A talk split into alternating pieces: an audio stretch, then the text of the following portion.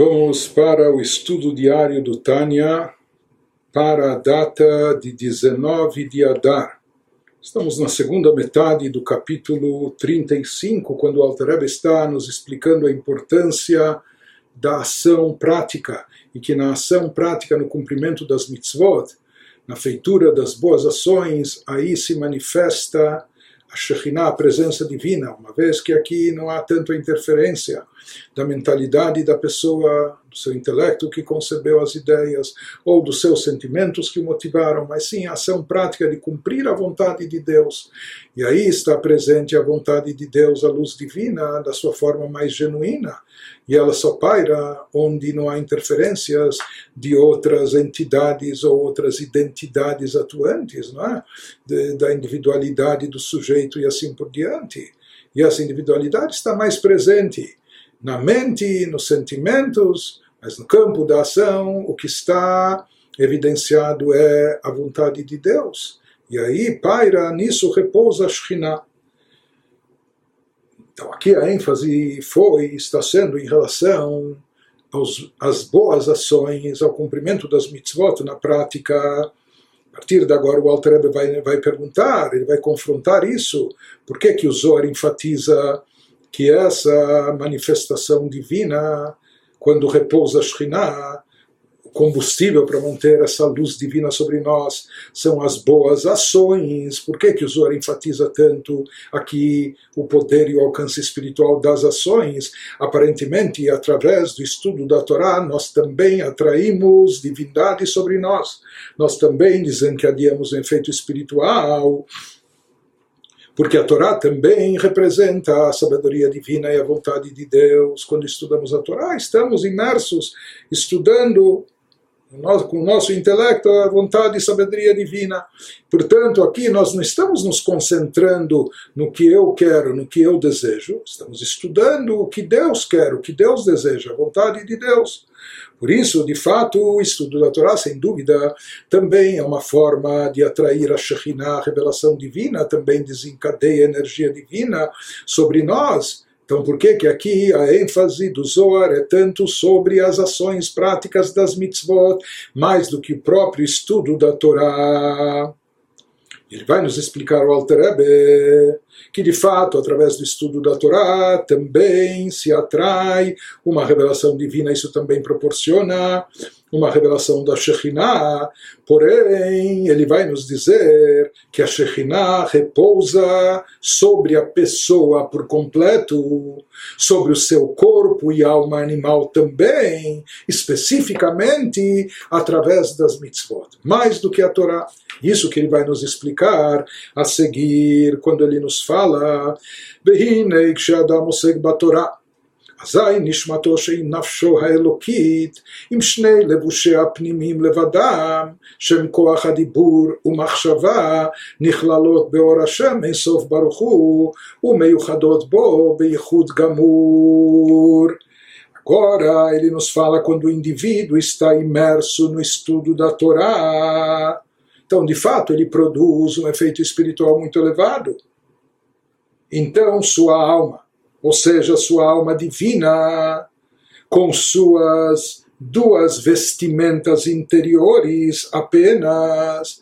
A alma possui três vestimentas: pensamento, fala e ação. Pensamento e fala são considerados vestimentas mais interiores. Já a ação é algo já mais externo, desvinculado da pessoa. Quando a pessoa, quando o Yehudi estuda a Torá, o que, que está investido, onde está investida essa energia, ela está investida nas duas vestimentas interiores apenas, ou seja, os poderes da fala e do pensamento da pessoa estão ocupados e entretidos com o estudo da Torá. E, portanto, essas duas vestimentas interiores são absorvidas na luz infinita de Deus e perfeitamente fundidas com ela. Portanto, quando o Yehudi está estudando Torá, as duas vestimentas interiores da sua alma divina, o pensamento e fala da alma divina, de fato, eles se envolvem com a luz divina, de fato, eles são absorvidas pela luz da Shekhinah estão perfeitamente envolvidas com ela. והיא השראת השכינה על נפשו האלוקית, כמאמר רבותינו ז"ל, שאפילו אחד שיושב ועוסק בתורה, השכינה עמו. Esse é o significado do conceito repouso da Shekhinah, onde, onde a Shekhinah repousa ou pousa, se instala, se estabelece é? sobre sua alma divina. Portanto, quando se estuda a Torá, de fato, também ele atrai a Shekhinah, e também a Shekhinah repousa sobre, sobre ela, sobre a pessoa, é? apesar que de forma limitada, como nós vimos, esse repouso da Shekhinah se aplica apenas às duas vestimentas interiores da alma divina, o pensamento e a fala que estão ocupados com o estudo da Torá mas eles atraem a Shekhinah, como explicaram os nossos sábios de abençoada memória, quando eles nos trouxeram do Talmud em Brachot, e nós encontramos isso também na ética dos pais, mesmo quando um único indivíduo se encontra imerso no estudo da Torá, a Shekhinah está com ele.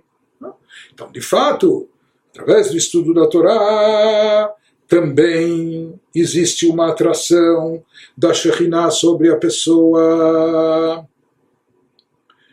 Mas isso nós falamos se restringe apenas às vestimentas interiores da sua alma divina, o que está envolvido na hora do estudo da Torá. A pessoa está concentrando o seu pensamento no estudo, está pronunciando as palavras de Torá, portanto, o seu pensamento e fala, naquele instante, estão imersos na Torá, com a Torá, estão envolvidos com a Torá e, portanto, eles atraem energia divina sobre esses aspectos da sua alma, sobre as vestimentas interiores.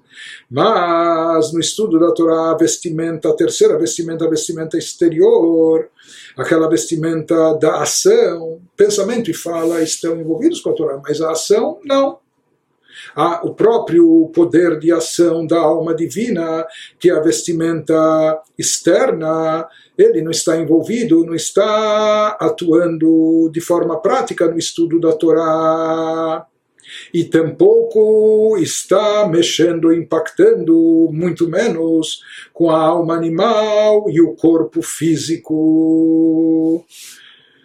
Ou seja, na ausência da ação prática, por mais que o pensamento e a fala estejam envolvidos com coisas sublimes e elevadas, mas quando falta ação, não é que apenas falta a ação da alma divina, faltando essa ação da alma divina, isso tampouco está impactando, não está mexendo com a alma animal e com o corpo físico, que isso só acontece, só pode acontecer através do cumprimento prático das mitzvot. E aqui é bom ressaltar no próprio Tânia nós encontramos isso algumas vezes, que a alma animal, ela tem outro nome também, Nefesh Achiyunit.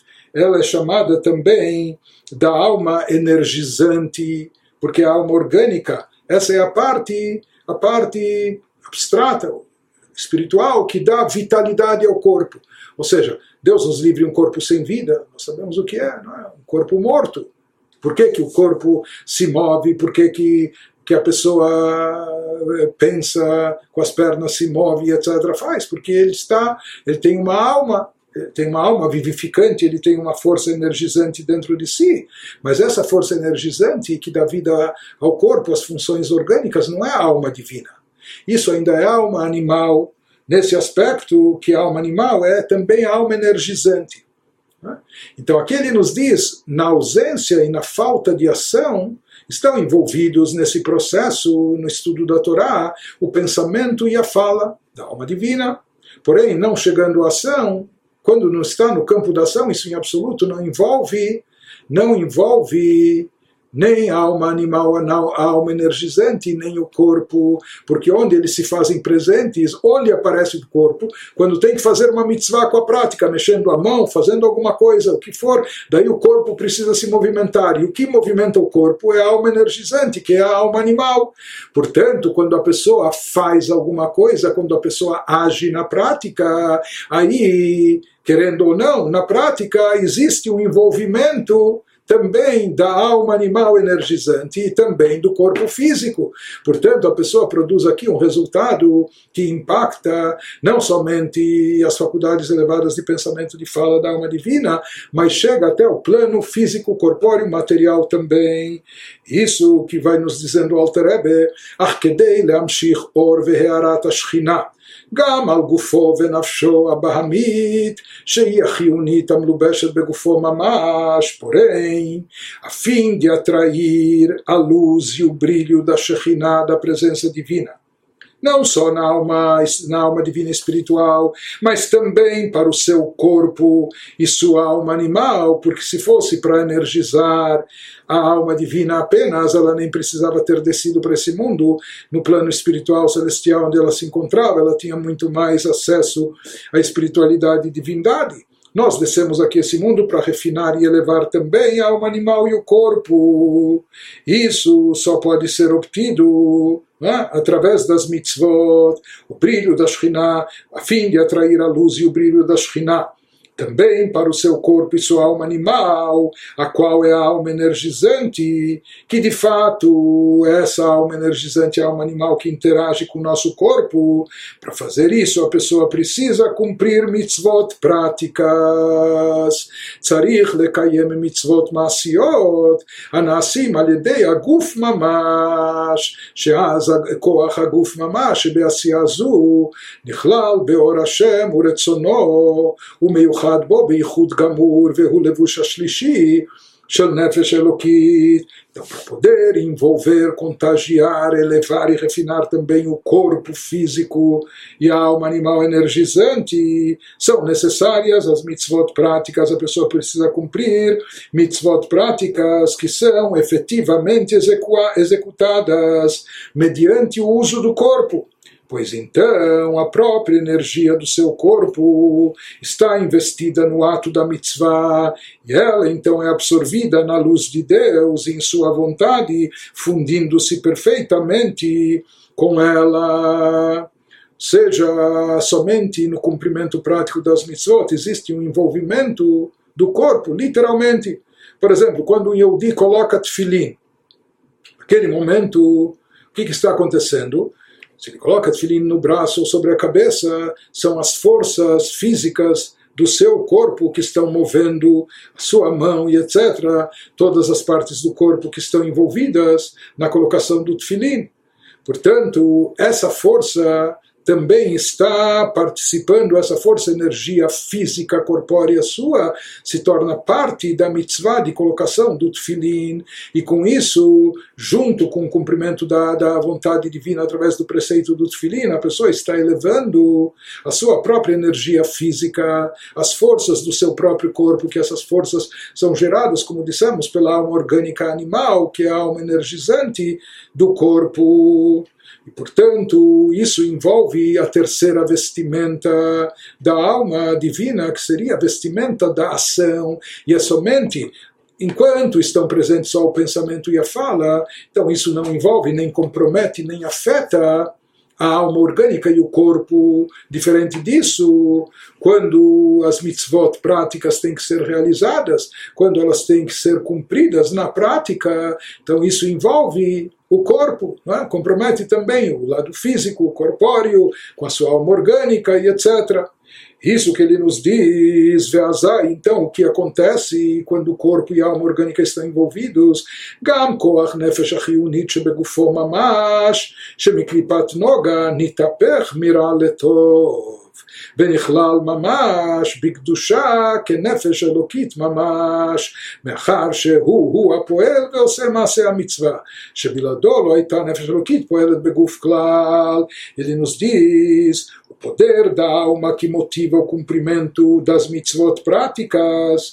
Isso se constitui na terceira vestimenta da alma divina, como nós falamos, a vestimenta da ação.